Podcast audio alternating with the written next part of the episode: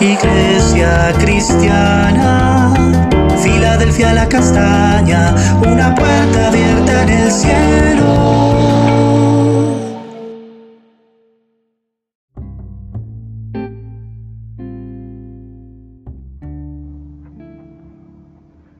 Amada Iglesia, muy buenos días. El Señor les continúe bendiciendo. Continuamos e iniciamos hoy nuestro devocional, nuestro altar devocional, eh, en la escritura de Eclesiastés 7, 26 a 28, en la traducción en lenguaje actual. Eh, he titulado esta parte Alcance de la lujuria. La escritura nos dice así. También pude darme cuenta de que una mala mujer causa más amargura que la muerte.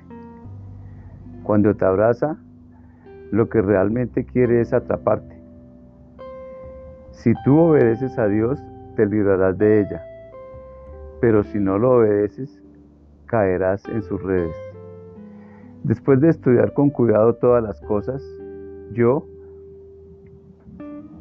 el predicador, he llegado a esta conclusión.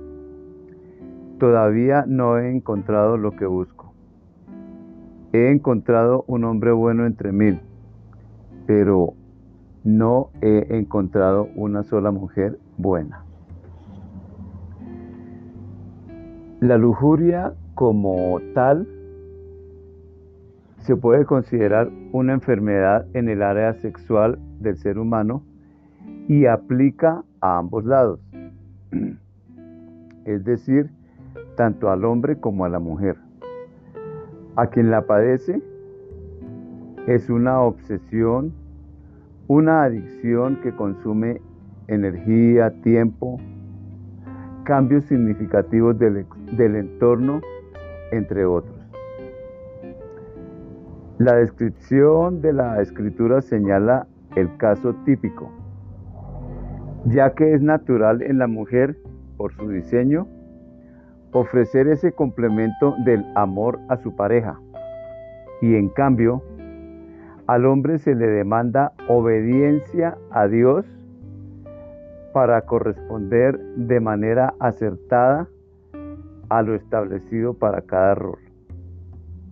Ahora, una vez desvirtuada por el ser humano esta verdad, al perder los roles por su naturaleza caída, la lujuria toma el rol de amo y esclaviza tanto al hombre como a la mujer, a tal punto que un abrazo o caricia de las manos de esta, de la mujer, son nocivos son como tentáculos adiestrados para no soltar la presa una vez que ha caído en ellos.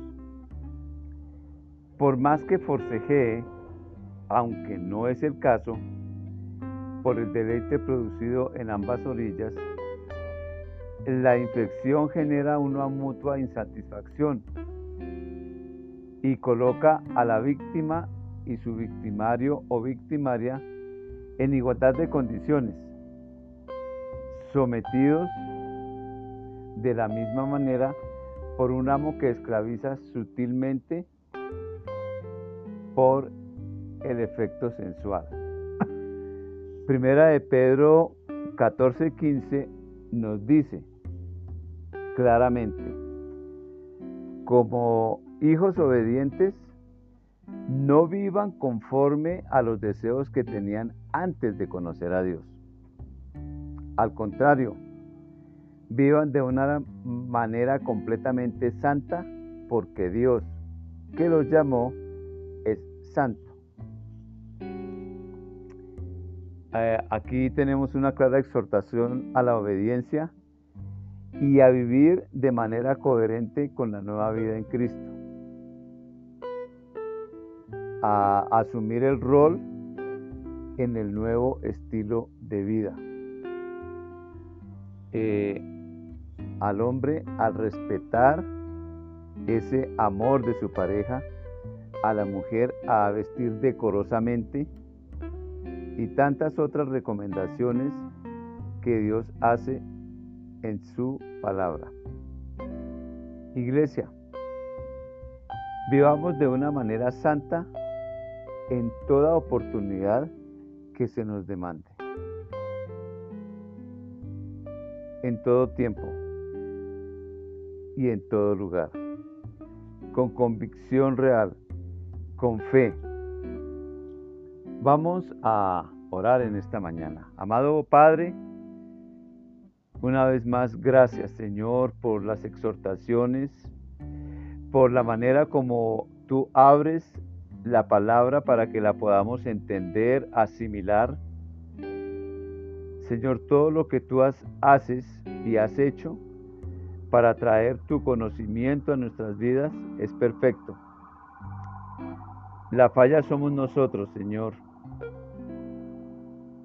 que a veces evadimos salimos corriendo para no escuchar lo que tienes para nosotros en una determinada circunstancia y en un determinado tiempo, Señor.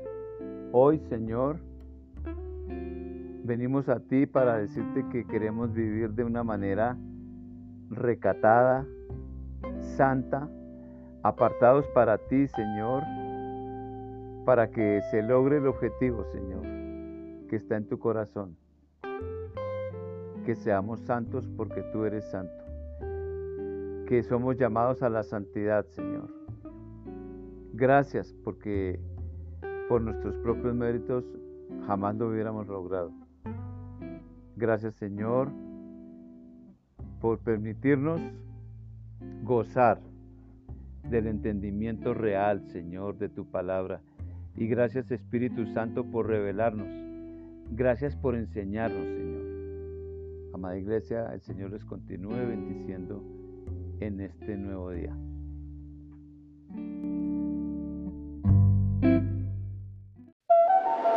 Iglesia cristiana, Filadelfia la castaña, una puerta abierta en el cielo.